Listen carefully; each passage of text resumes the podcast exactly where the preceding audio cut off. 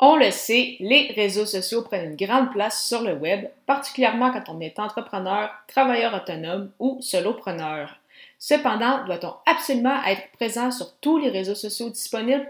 Je réponds à cette question dans les prochaines minutes. Les médias sociaux en affaires est votre rendez-vous hebdomadaire pour en connaître davantage sur les différents réseaux sociaux et les plateformes de création de contenu dans un contexte d'affaires. Chaque semaine, je, Amélie Delebel, répondrai à une question thématique qui vous permettra d'appliquer concrètement ces conseils pour votre entreprise. C'est parti! Salut et bienvenue sur les médias sociaux en affaires, épisode 104 sur Doit-on être présent sur tous les réseaux sociaux? En effet, il s'agit d'une question qui m'est très souvent posée, que ce soit via euh, LinkedIn ou autres euh, réseaux sociaux. Euh, justement, donc d'entrée de jeu, je vais vous rassurer peut-être dans certains cas, mais non, ce n'est pas nécessaire d'être présent sur tous les réseaux sociaux. En fait, encore une fois, on revient à un point qui a souvent été mentionné sur mon podcast depuis les, les, derniers mois, en fait, depuis même plus d'un an. C'est surtout important d'être présent où se retrouve votre persona. Si votre persona n'a pas encore été défini ou ce n'est pas encore clair, euh, vous pouvez vous rendre à l'épisode 6 euh, en fait, donc simplement aller au ameliedelabel.com baroblique E majuscule 006 pour euh, justement vous aider à avoir les bonnes questions pour répondre justement pour définir en fait votre, votre persona. Donc, c'est important de se retrouver où votre audience cible se retrouve, bien évidemment. Et si jamais vous faites justement cet exercice, vous réalisez que votre persona se retrouve à différents endroits, ce qui est euh, très, très plausible. Euh, il n'y a pas de souci. ça va dépendre en fait, bien sûr, de votre temps, de votre ressource, mais vraiment, je vous recommande d'y aller une plateforme à la fois. Donc, si votre persona se retrouve sur Facebook, se retrouve sur LinkedIn et sur Instagram, il faut prioriser soit en vous demandant sur quel réseau en fait votre persona se retrouve le plus, et également y aller avec euh, votre goût personnel. Donc, s'il y a une plateforme que vous aimez beaucoup et vous savez que votre personnage s'y retrouve, c'est sûr que c'est toujours plus euh, facile euh, de cette façon-là, surtout quand on débute ou quand on manque peut-être un peu de, temps ou de ressources, plutôt que d'aller vers une plateforme qu'on connaît pas beaucoup, qu'on a peut-être un peu de réticence et que peut-être on va abandonner en cours de route. Donc, vraiment, Choisissez une plateforme à prioriser et une fois que vous allez être à l'aise sur cette plateforme-là, si par exemple je prends l'exemple de LinkedIn, donc vous comprenez c'est quoi les, pages entreprises, vous connaissez les pages vitrines, euh, vous faites partie de différents groupes, euh, vous avez bâti euh, un réseau, donc vraiment vous avez exploité différentes possibilités que la plateforme vous offre, et eh bien à ce moment-là, ça peut être intéressant de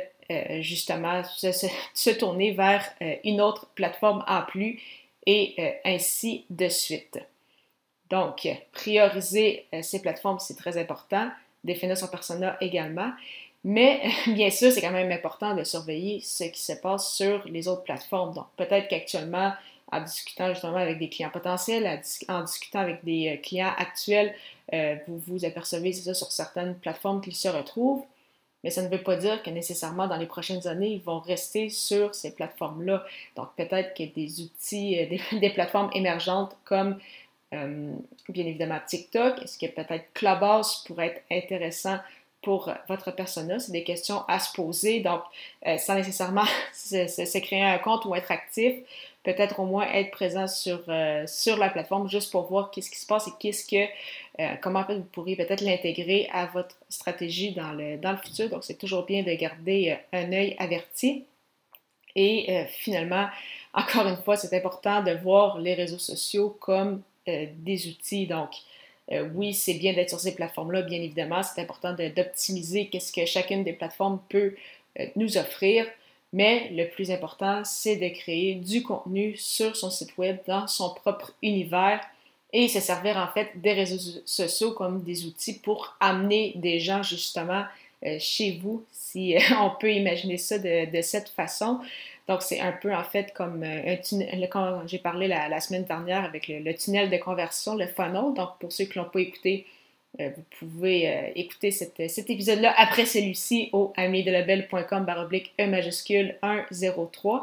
Donc, si vous avez justement un tunnel de conversion, si vous avez une fameuse landing page, une page d'atterrissage, vous voulez amener les gens dans votre univers pour qu'ils achètent euh, par la suite de vos produits et services, eh bien, c'est pour ça qu'il faut créer au départ du contenu, publier sur les réseaux sociaux pour faire en sorte que les gens arrivent par la suite dans votre univers. Alors, doit-on être présent sur les réseaux sociaux? Oui. Sur tous les réseaux sociaux? Bien sûr que non. C'est quand même bien de toujours garder un petit, petit coup d'œil sur ce qui se passe dans, l'univers du web mais vraiment important d'y aller surtout une plateforme à la, à la fois et euh, de maximiser justement son potentiel et vraiment la règle d'or de créer du contenu sur sa plateforme, que ce soit par le biais de la vidéo, de l'audio ou des euh, articles de blog parlant justement de convertir avec sa création de contenu, je vous propose une super, plateforme que j'utilise, soit Ocha. Donc Ocha qui n'est pas qu'un hébergeur de podcast, mais également un super outil francophone de marketing qui vous permet entre autres de générer des audiogrammes de bâtir votre propre liste de courriels, ainsi euh, que de rédiger et planifier vos publications sur les réseaux sociaux. Pour l'essayer à votre tour, profitez d'un essai gratuit de deux semaines au ameliedelebel.com baroblique chat, A-U-S-H-A. Pour la 105e émission de ce balado, je répondrai à la question Pourquoi avoir peur de créer du contenu sur le web? Au plaisir de vous y retrouver.